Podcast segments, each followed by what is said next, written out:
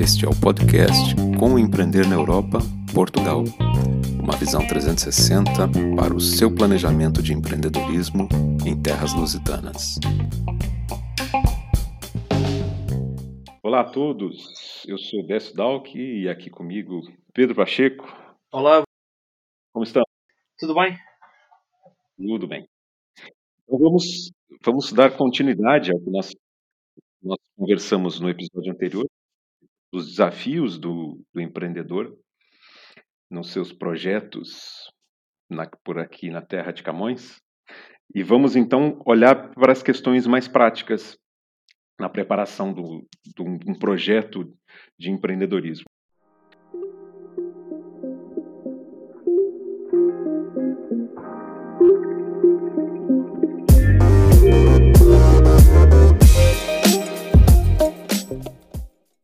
Importante aqui algo que nós conversamos muito é, offline, mas agora precisa ser dito aqui.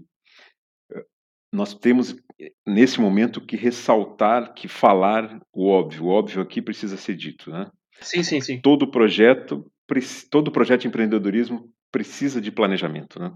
É, Infelizmente a gente acaba por chover no molhado, por ficar repetitivo, mas não há como fugir de um bom planejamento, não, não, não há como eh, pular essa etapa, né? Mas sabes, Décio, há quem diga que contexto é tudo. E quando nós vamos falar sobre planeamento, mas estamos de facto a falar sobre as diversas fases do planeamento, se calhar não é má ideia contextualizar onde é que aquilo que nós vamos abordar de facto se insere. Ah,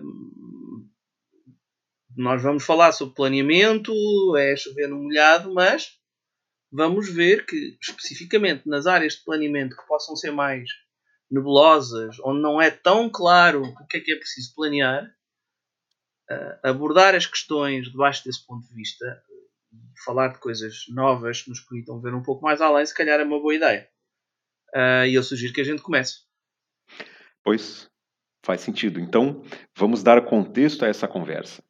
É, Essa conversa, esse tópico, esse assunto é para quem está planejando ou planeando o projeto de empreendedorismo, quem está ainda planejando o negócio, né? Ou seja, o tão famoso e famigerado plano de negócios que nós sempre defendemos como algo crucial, mas não só para essa etapa, mas ele precisa ser feito de maneira que não seja só para inglês ver, e tem que ter utilidade prática depois na execução da empresa, né? Então o nosso contexto é esse, é quem está planejando, quem está por iniciar um projeto de empreendedorismo, né? Dentro dessa linha, o episódio anterior falamos mais das questões emocionais, da preparação, itens que normalmente são considerados como menos importantes, mas na maior parte das vezes são a grande causa de derrotas, né, de, de, de projetos que não vão para frente, porque as pessoas não aguentam a pressão, não tem situações novas que não foram previstas e não conseguem lidar, ou uma saudade, ou uma série, série de outras questões. E para agora temos as questões mais práticas. Né? Poderíamos começar pelo mercado, pela questão contextualizar o empreendedor na Europa, né? Sim, hum, podemos começar por aí. Ah, Eu costumo dizer há algum tempo que quem conseguir vender em Portugal, ah, um bom vendedor em Portugal que apresente resultados, é uma pessoa que vai conseguir, seguramente vai conseguir viver bem. Vai conseguir ganhar muito dinheiro e vai conseguir desenvolver o seu negócio. Porque o principal problema de Portugal é talvez seja um bocadinho forte dizer que é o principal problema, mas um dos principais problemas de base das empresas portuguesas é de facto a questão das vendas. Somos um país pequeno, fomos um país fechado durante muito tempo ah, e por causa de uma ditadura militar, ah, enfim, isto reportando um pouco para a experiência brasileira, de facto era um bocadinho diferente da do Brasil mas ainda assim uma ditadura e fechada ao exterior. E só a partir de 1970 e muitos, quase 1980, começámos a abrir pós-exterior.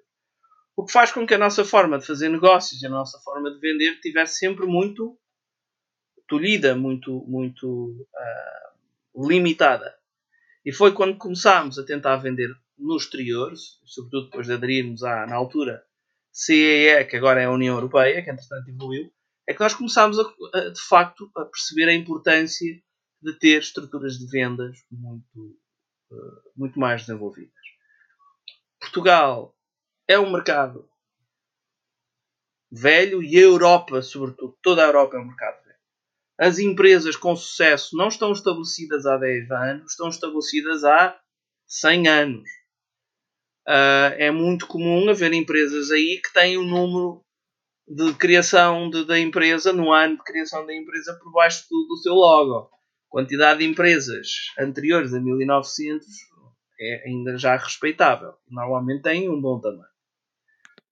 É, um, um fato é, curioso sobre isso, que normalmente as pessoas não costumam colocar dentro dessa, dessa análise expandida. Né? A, a livraria mais antiga do mundo é a Bertin, fica no, no Chiado, e ali já se vão... Chiado no centro de Lisboa. No centro de Lisboa, é, exato.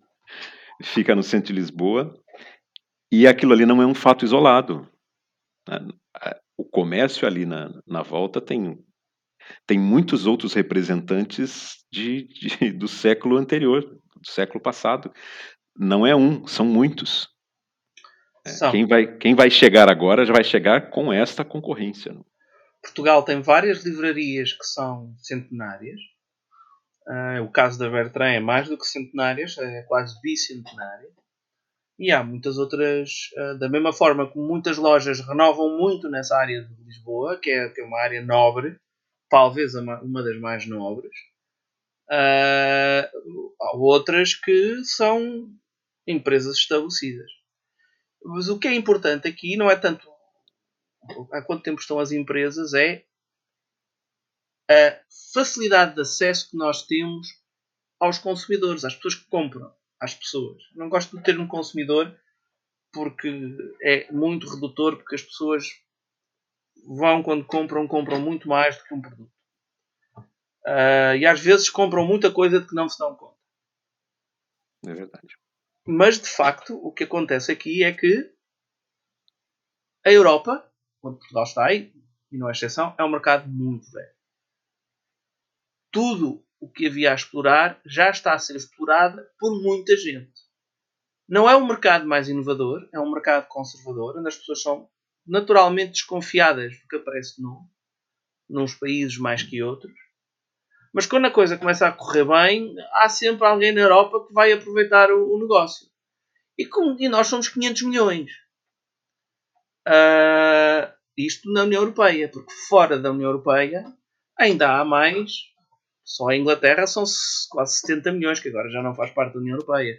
Os países escandinavos também são mais 30 ou mais milhões. Uh, enfim, uh, o que acontece aqui é que nós estamos perante um mercado, se estivermos a falar do continente, de 600, 650 milhões, mais ou menos, não tenho ideia, mas não deve dar à volta disso. Mas é um mercado muito explorado há muito tempo.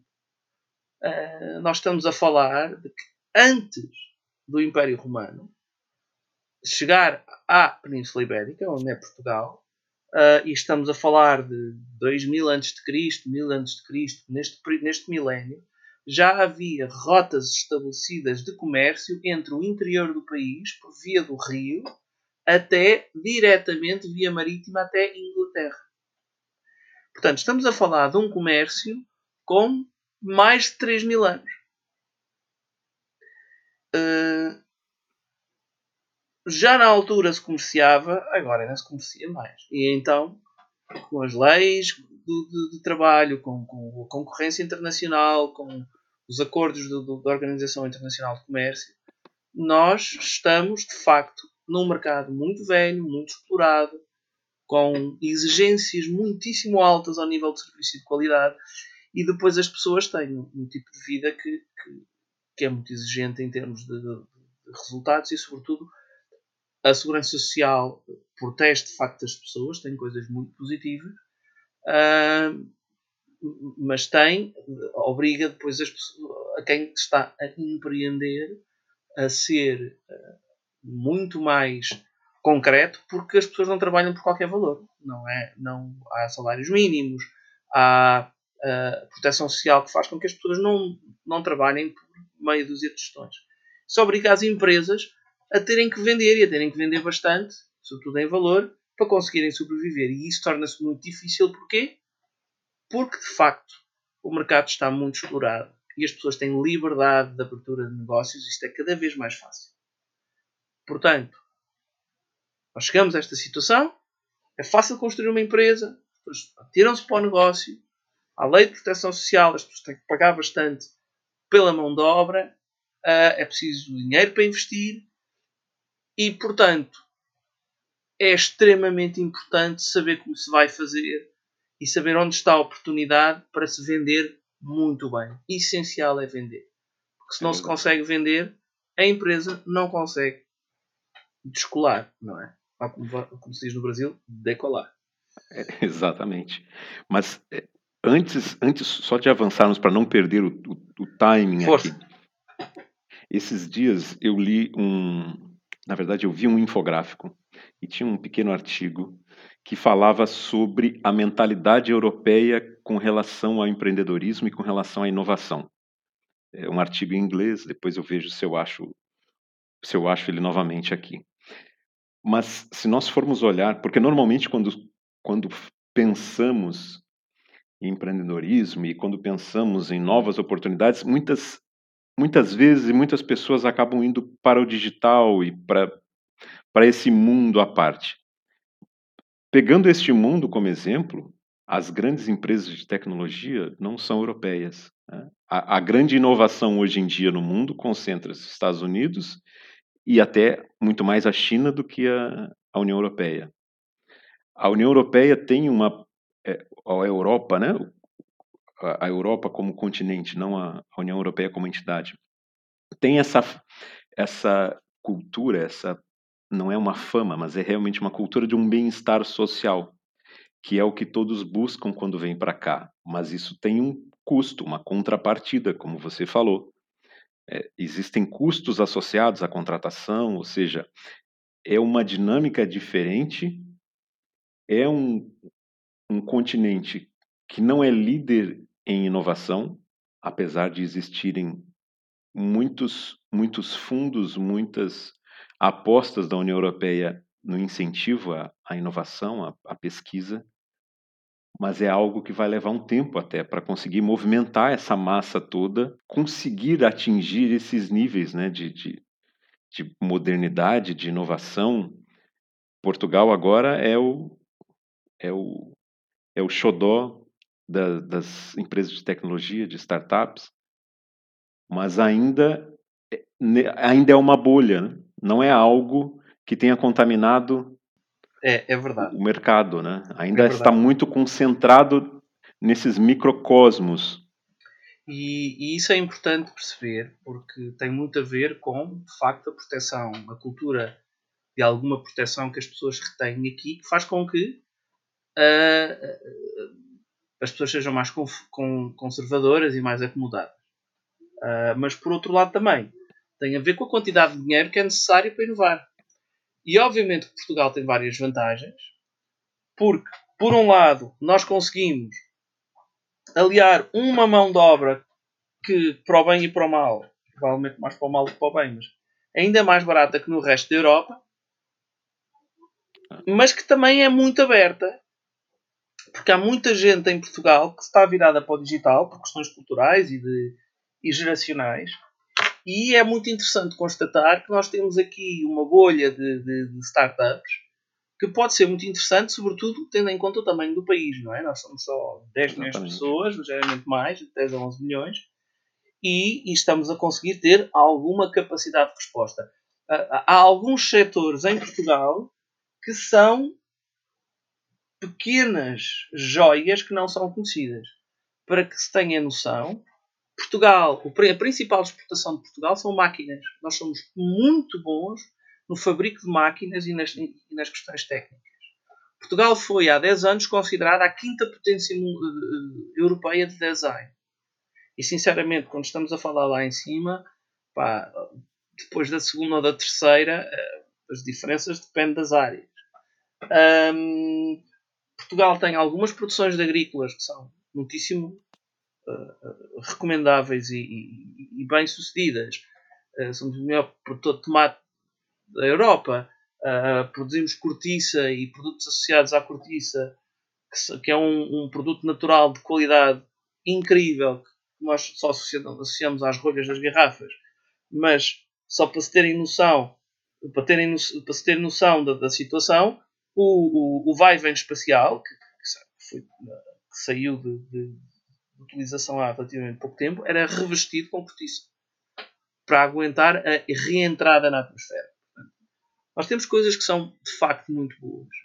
Uh, o problema é uma questão de escala. É que nós não conseguimos, por um lado, temos dificuldade de capital. Atenção, porque quem vem para Portugal precisa ter capital disponível, porque ele é caro e não é muito disponível, há de ter capital. Mas, para além disso, é preciso vender para chegar a outros mercados e conseguir dimensão. E aqui é a grande dificuldade que eu estava a falar há pouco. E, curiosamente, pode ser uma grande oportunidade para um brasileiro bem qualificado na área de vendas, que, que, que saiba de facto o que é vender, que não confunda vender com simpatia e que vai bater à porta. Mas também na área digital, como disse o Décio, não somos um país que uh, que esteja muito bem sucedido na área do, da venda digital, mas quem conseguir começar a quebrar as barreiras tem, de facto, muita vantagem e, e grande probabilidade de sucesso. Portanto, isto é importante para quem venha perceber estas situações. E mesmo quem venha, que venha montar um restaurante, hoje em dia com as pandemias, ter uma boa presença digital e ter uma boa capacidade de venda digital, até para isso é importante. Ou para vender takeaway para vender para, para fora, uh, para se dar a conhecer, enfim, para todas as situações possíveis, o domínio do digital é muito importante. Uh, e para fechar isto, é para dizer uma coisa que eu, inclusive, senti na, na pele. Mesmo para quem montou uma fábrica, é mais barato montar uma fábrica com a maquinaria, em alguns casos, não posso generalizar para tudo, mas uma grande porção das empresas uh, tem um investimento menor a montar uma, uma, fábrica ou um escritório ou o que seja do que em vendas. Há dois ou três negócios que, olhando para eles, eu diria: se eu quisesse montar o meu negócio de zero, eu gastaria meio milhão de euros numa fábrica completa, ou até menos, mas depois iria precisar de 2 milhões de euros só para fundo maneio para vender e aguentar os primeiros anos a, a, a, ter que vender, a ter que trabalhar com, com poucas vendas. Portanto, é sim de difícil. As marcas são muito importantes, a presença da marca é muitíssimo importante porque elas são conhecidas há muitos anos. Uh, os canais de distribuição são conservadores. Os vendedores agarram-se à estrutura de vendas de forma muito, muito sôfrega e é, sobretudo para pequenas e médias empresas, é muito complicado. Portanto, é preciso saber vender muito bem. É verdade. Então, corrija-me se eu estiver errado. Um resumo dessa questão do mercado europeu. Nós temos um mercado muito velho, com empresas consolidadas, ou seja, é difícil achar algo que já não tenha alguém fazendo, alguém Exatamente. Operando. Sim, sim. É, existe um certos requisitos, certas exigências é, não só legais, mas mesmo culturais, uma, um ponto que é importante, né? É a garantia, por exemplo. Aqui, todo produto que é comprado novo tem uma garantia de dois anos. Com exceções, Se, mas sim. É, com poucas, mas... Poucas exceções, poucas. Para o dia a dia, se você comprar um fone de ouvido, um auricular, ele vai ter dois anos de garantia. Se ele parar de funcionar, você vai conseguir trocar. É, estamos acostumados no Brasil a 30, a 90 dias de garantia para via de regra, né, produtos comuns. Então, dois anos de garantia, não é qualquer coisa que você pode entregar. O serviço tem um ano de garantia, mas de uma maneira geral a garantia é longa. Então existe essa questão legal e cultural da exigência né, do que está certo. sendo entregue. É, um outro ponto é essa questão do, do timing, do tempo de conversão. Os processos aqui são mais morosos e tradicionais. É, e falando agora para quem vem do Brasil, é, apesar de eu já ter conversado com uma, uma, pessoa que veio de Angola e com uma pessoa que veio de Moçambique, a amostragem é pequena, mas pronto, serviu para eu ter uma ideia. É, fora daqui, de, nos outros países de, que falam português, as coisas são mais rápidas. Você consegue, às vezes, fazer uma prospecção, uma vez numa conversa, um dia, dois dias, uma semana, e tudo gira muito mais rápido. Aqui não. Aqui, muitas vezes, o urgente são 30 dias. É, e isso, num negócio, exige né, uma necessidade de financiamento, de Para caixa, quem de... vender é extremamente iniciante é. esta morosidade de processos. É, e, e, precisa considerar que ela exista, né? Precisa fazer Sim. parte do planejamento esse, esse prazo alargado para venda. Mas pronto, esses são, são pontos importantes para ser considerados no planejamento, mas nem tudo são preocupações. É, o, próximo, o próximo tópico, e aí entramos na sua praia, são essas questões tributárias. É, agora, comparando para quem vem do Brasil, aqui é muito mais fácil, muito mais simples. O que você pode, pode nos dizer, Pedro? Uh, o que eu posso dizer é o seguinte: é, primeiro, uh, com a formação da União Europeia, de Portugal faz parte, a União Europeia dita, em termos de tributação, grande parte das diretivas e das estruturas tributárias que nós temos em termos de, de, de, de funcionamento nas empresas. O, o IVA é altamente regulado, é o principal imposto a nível europeu.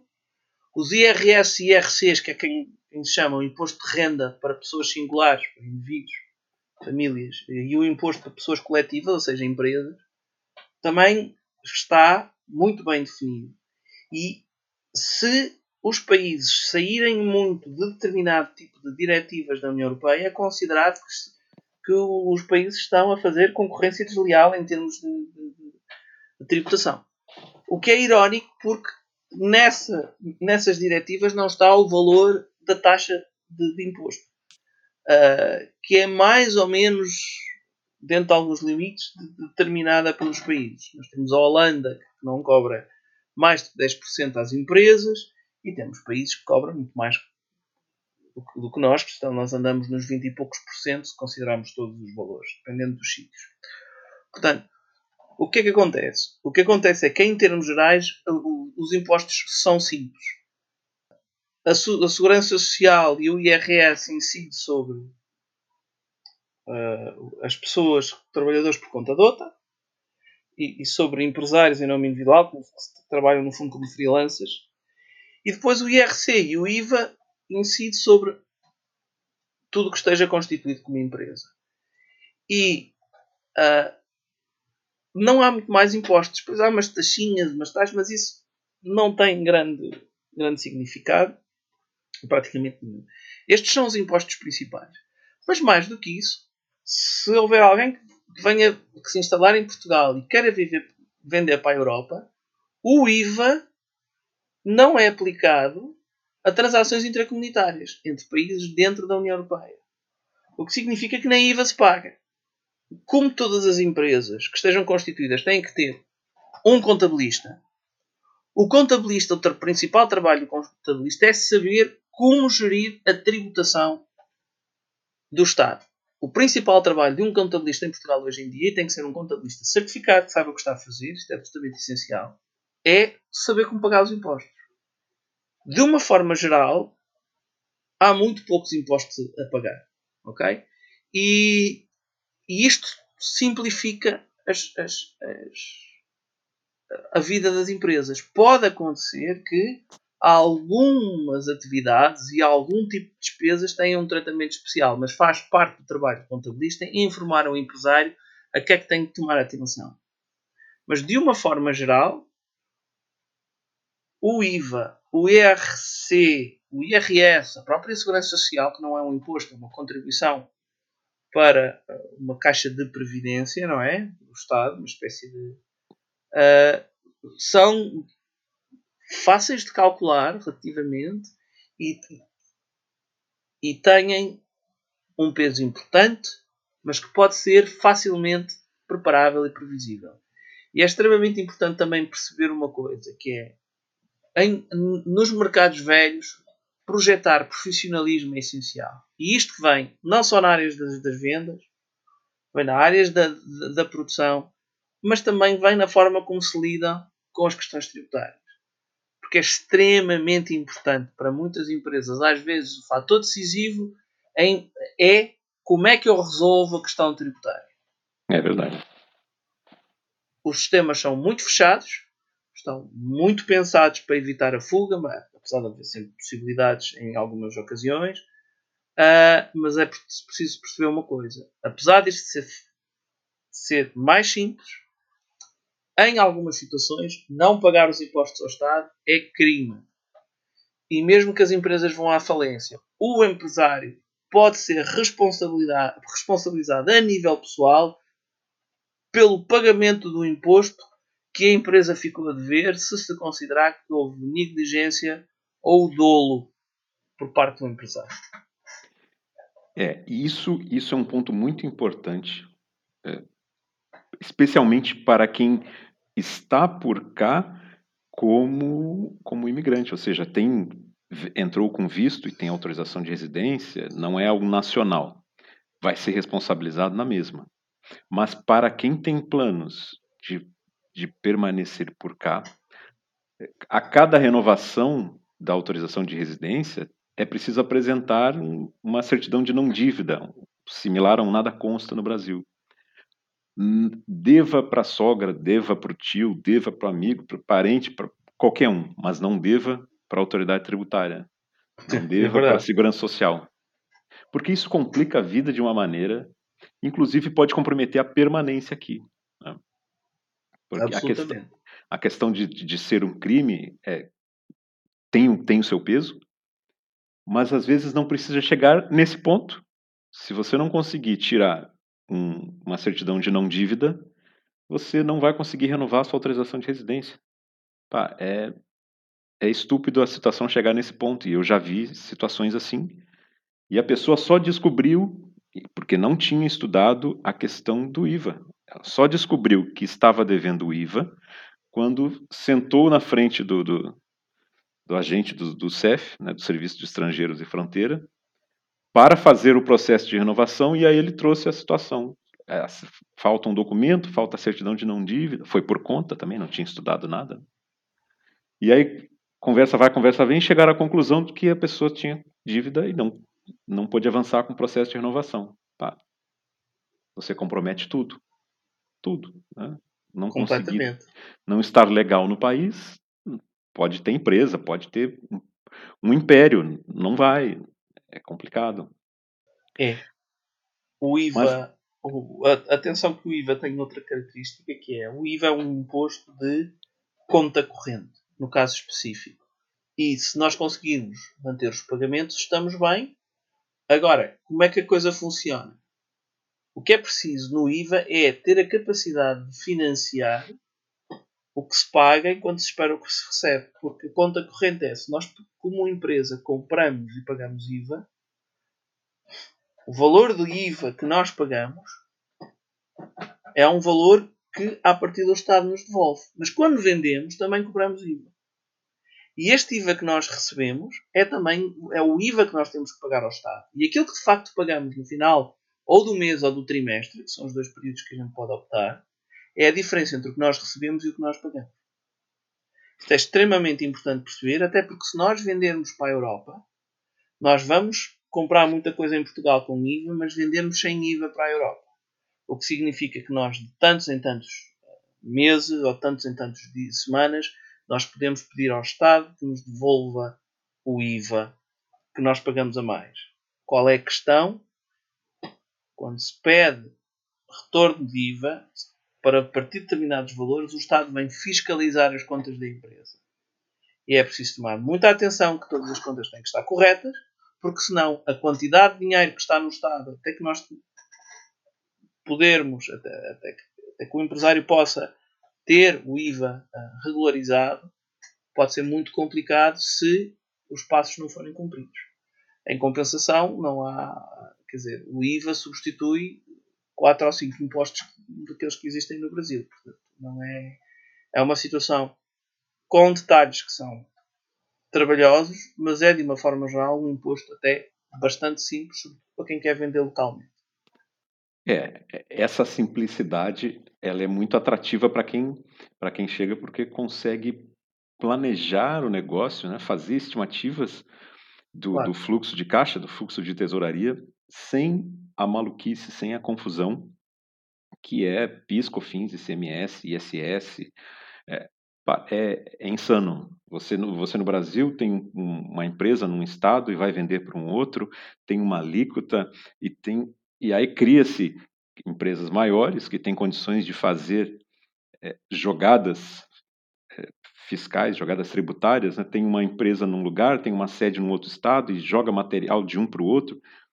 Não existe isso aqui. O imposto a ser considerado na, na, nas operações é o IVA.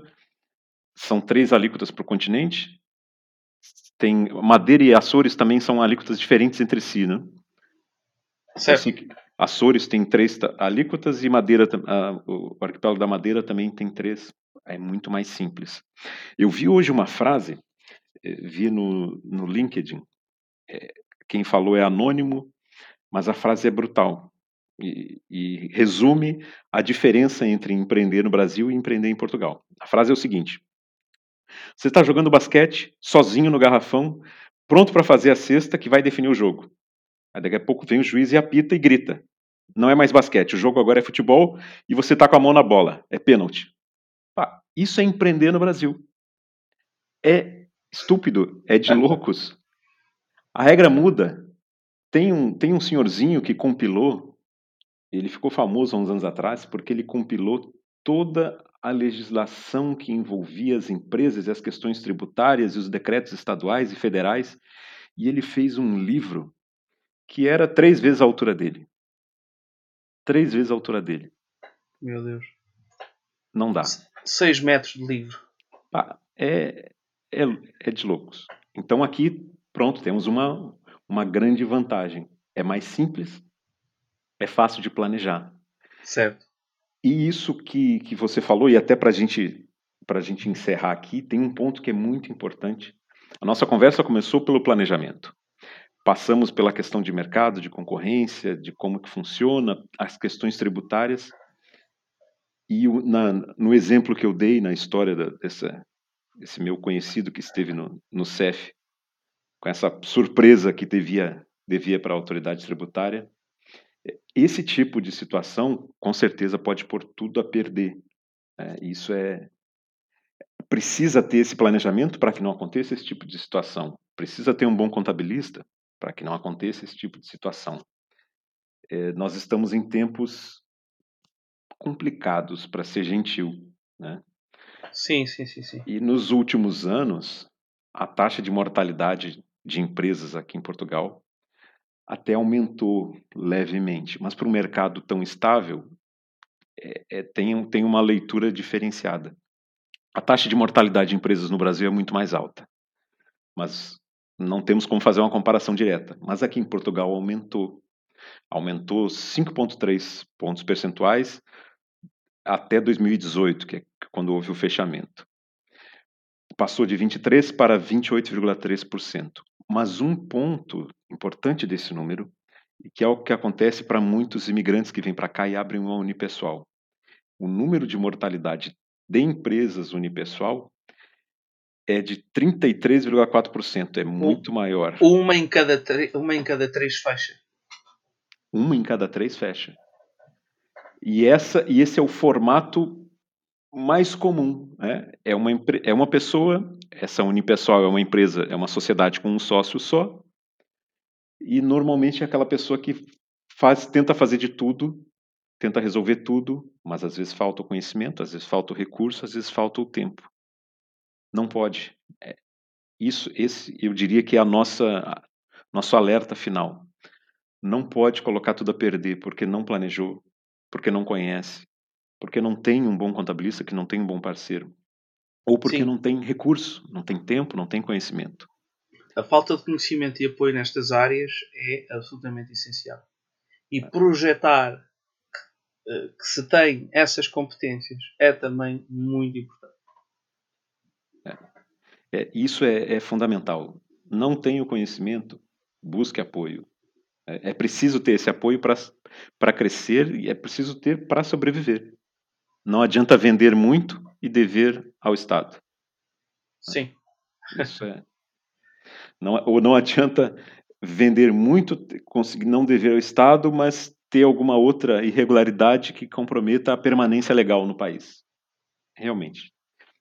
Tem que ter o apoio necessário para crescer, para sobreviver. A gestão dos, do, dos impostos está cada vez mais centralizada e, portanto, sempre que nós queremos ter aproveitar algum apoio da União Europeia, alguma ajuda, alguma situação, é preciso ter todas as situações regularizadas. Isto é cada vez mais importante. Uh, Portugal é um país que, curiosamente, apesar da venda digital não estar muito desenvolvido, o Estado português está muito uh, uh, digitalizado. Há muitas coisas que se podem fazer por via digital em Portugal que são de uma simplicidade perfeitamente paradoxal com a complicação de outros processos, mas a verdade é esta: é o Estado português está muito bem digitalizado e, e isso é uma outra facilidade muito, muito grande. A maior parte dos impostos hoje em dia entrega-se por via digital até.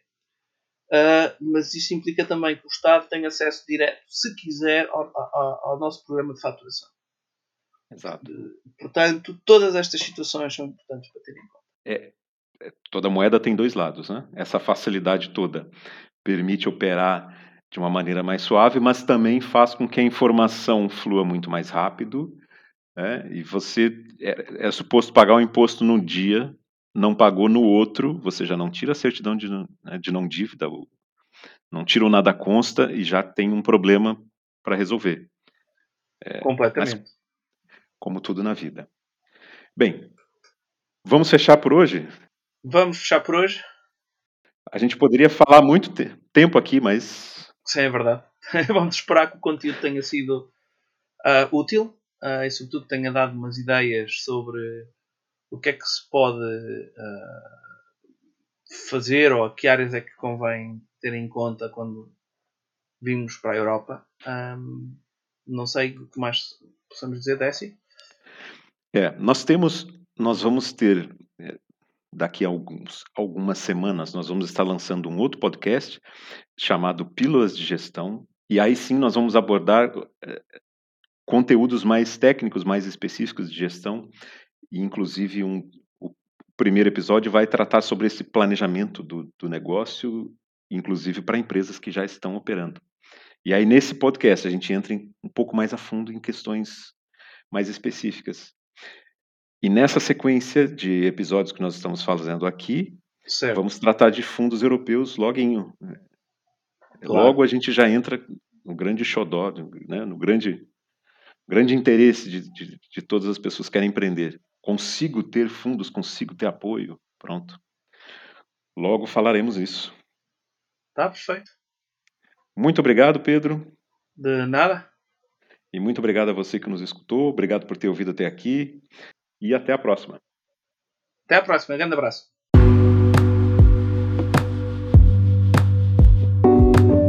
Esse foi mais um episódio do podcast Como Empreender na Europa, Portugal. Seguimos disponíveis no nosso site meetup.pt ou em todas as nossas redes sociais. Até a próxima.